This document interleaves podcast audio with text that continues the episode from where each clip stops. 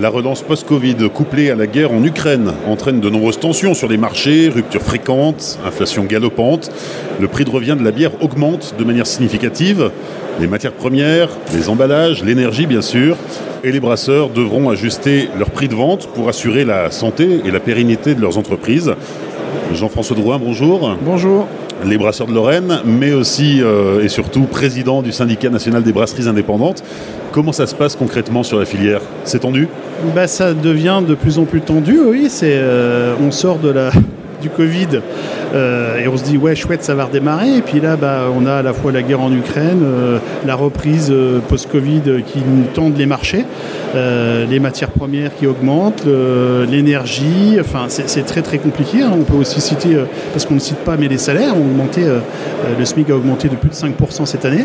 Y a, voilà, tout se tire vers le haut, toutes les charges des, des, entreprises se tirent vers le haut.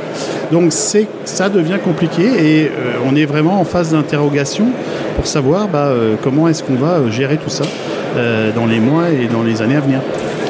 On a, ça a commencé avec la, hausse du prix de l'inox qui a posé un problème pour s'approvisionner en fût. Et puis il y a eu la bouteille, la bouteille en verre, il y a eu le carton, il y a eu etc. etc. C'est ça. qui est-ce qui souffre de plus de cette situation? C'est les gros, c'est les petits? Je ne sais pas dire. c'est compliqué, je pense qu'on souffre tous. on a quand même la chance d'être sur un marché dynamique, hein, c'est le moins qu'on puisse dire. Euh, on a toujours beaucoup de créations d'entreprises.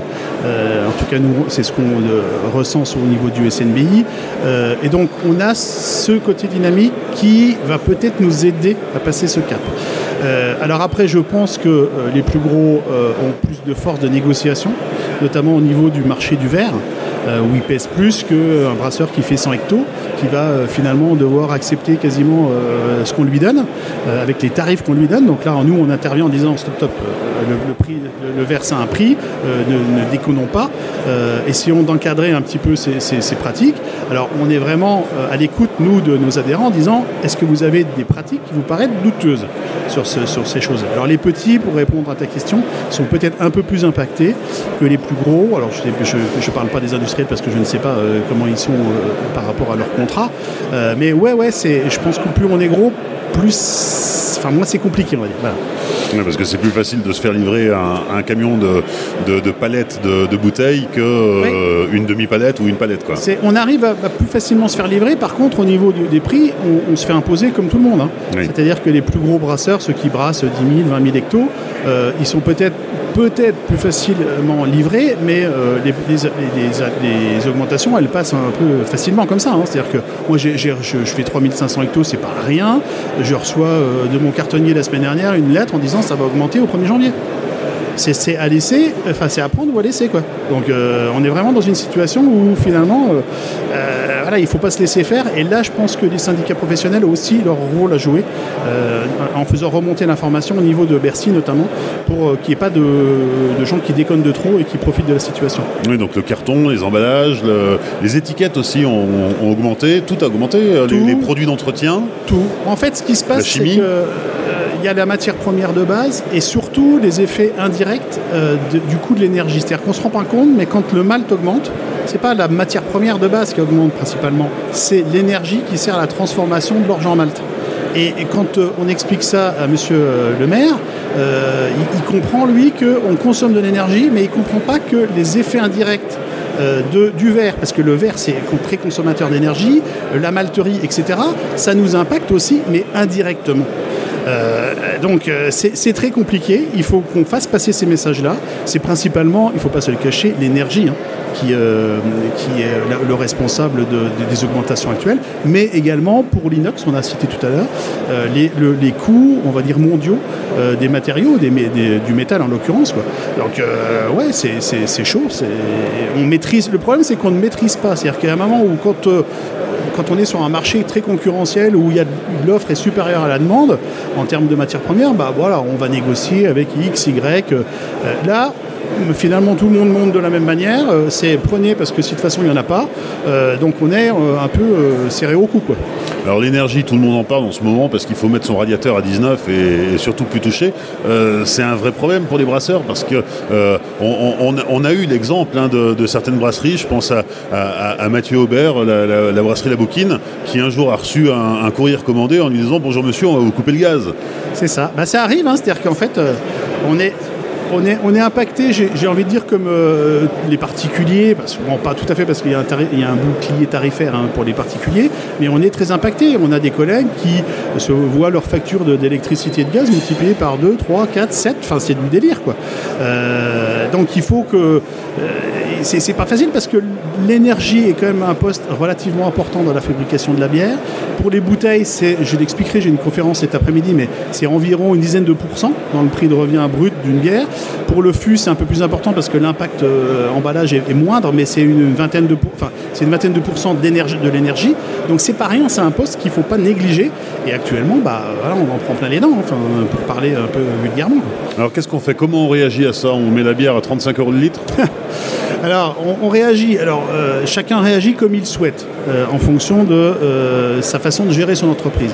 Nous, au niveau du SNBI, on dit aux gens, à la filière, il faut que la filière soit raisonnable et que chacun prenne une partie des augmentations à son compte, c'est-à-dire qu'elle rogne sa marge pour pas que le prix final se retrouve déconnant auprès du grand public. Parce qu'on va se retrouver avec des bières, euh, si on applique toutes les augmentations qu'on nous, enfin si on répercute toutes les augmentations qu'on nous, nous, fait, on va se retrouver avec des bières euh, qui vont valoir 4 euh, euros le 33 centilitres en, prix de vente magasin. Donc c'est plus possible. Enfin, il y a vraiment la bière, ça doit rester aussi un produit accessible, c'est un produit populaire en fait. Hein. donc il faut que chaque maillon de la chaîne prenne en partie sa responsabilité et n'augmente pas. Je vais vous citer mon exemple euh, de Pont-à-Mousson. J'ai calculé mon prix de revient euh, avec les nouvelles, on va dire, les nouvelles augmentations. J'ai une augmentation de mon prix de revient environ de 9%. Donc la logique voudrait que en janvier, je passe une augmentation de 9%. Mais j'ai dit non, c'est trop 9% je ne peux pas passer 9%, mes clients, euh, enfin, ça va, ça va délirer, ça va râler. Quoi. Donc on dit, on passe la moitié de l'augmentation, et puis on compte sur les autres maillons de la chaîne pour faire la même chose. Euh, on va rogner nos marges, les résultats des entreprises seront peut-être moindres, certainement. Hein. Euh, peut-être que 2021, 2022, ce ne sera pas des années terribles sur le résultat, mais en tout cas, l'idée, c'est quand même, et l'objectif, c'est de passer cette crise et faire le dos rond, et puis ensuite, on verra ce, qui se passe. Hein. Je, suis je suis un peu inquiet parce que, euh, par expérience, ça fait 20 ans que je suis dans le métier. Quand on augmente un prix, généralement, il ne baisse pas. Et donc, voilà. Il n'y a pas de machine arrière. Euh. c'est très très rare. Alors, on en discutait ce matin avec un fournisseur de fûts. Il disait si le marché peut se détendre, ça peut revenir. Ouais, je suis un peu sceptique. Enfin bon, euh, soyons optimistes. Alors un, autre problème euh, auquel on, va être confronté, c'est que euh, pendant la crise sanitaire, euh, la bière était un produit de première nécessité. C'est-à-dire que les, brasseurs pouvaient faire de la, la, vente en click and collect, etc. Aujourd'hui, on, se rend compte avec la baisse du pouvoir d'achat des ménages hein, que la bière, bah, finalement, c'est un produit de luxe, c'est un produit de, confort.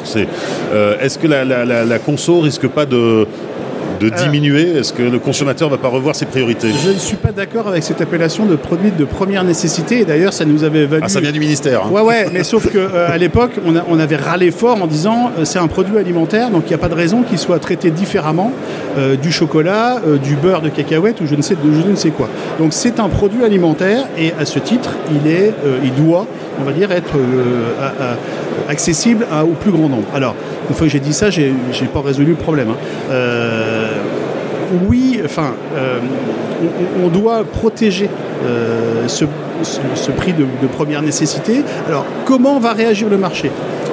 Euh, Je ne sais pas. on, a la chance, nous, brasseurs artisans indépendants, d'avoir des consommateurs qui sont quand même dans la catégorie CSP+, donc avec un pouvoir d'achat un peu supérieur à la moyenne française. Donc je suppose que le client s'il prend une augmentation de 3, 5%, 6% sur sa bière, il continuera à acheter de la bière, enfin en tout cas je l'espère, il continuera à acheter de la bière artisanale. Euh, peut-être qu'on en vendra un peu moins. L'effet mécanique hein, d'augmentation, hein, c'est classique. Euh, après, qu'est-ce que donnera le marché global sur les bières hard euh, discount, sur les bières premium des industriels? Je ne sais pas. mais je pense que mécaniquement, le marché va baisser un petit peu si les augmentations sont, sont répercutées telles quelles. En tout cas, le, conseil du, président du syndicat national des brasseries indépendantes aux brasseurs, c'est euh, appliquer une augmentation, mais pas au taux plein. Quoi. Le, conseil, c'est de dire gérer votre boîte de façon en bon père de famille, c'est-à-dire calculer votre prix de revient, calculer ce que ça vous coûte euh, la production d'une bouteille de bière ou d'un litre de bière en fût et faites le maximum pour que votre entreprise soit viable et continue à puisse, au moins payer ses charges. Voilà, c'est tout ce que j'ai à dire, c'est euh, gérer votre entreprise comme il se doit. Alors après, euh, certains vont me dire, oui, bah, je suis obligé d'augmenter. Bah, si vous êtes obligé d'augmenter, augmentez, mais il faudra euh, accompagner le, avec un, discours, voilà, avec un discours, on va dire, correct pour les clients. Merci Jean-François Douin, président du syndicat national des brasseries indépendantes. Bonne journée. Merci.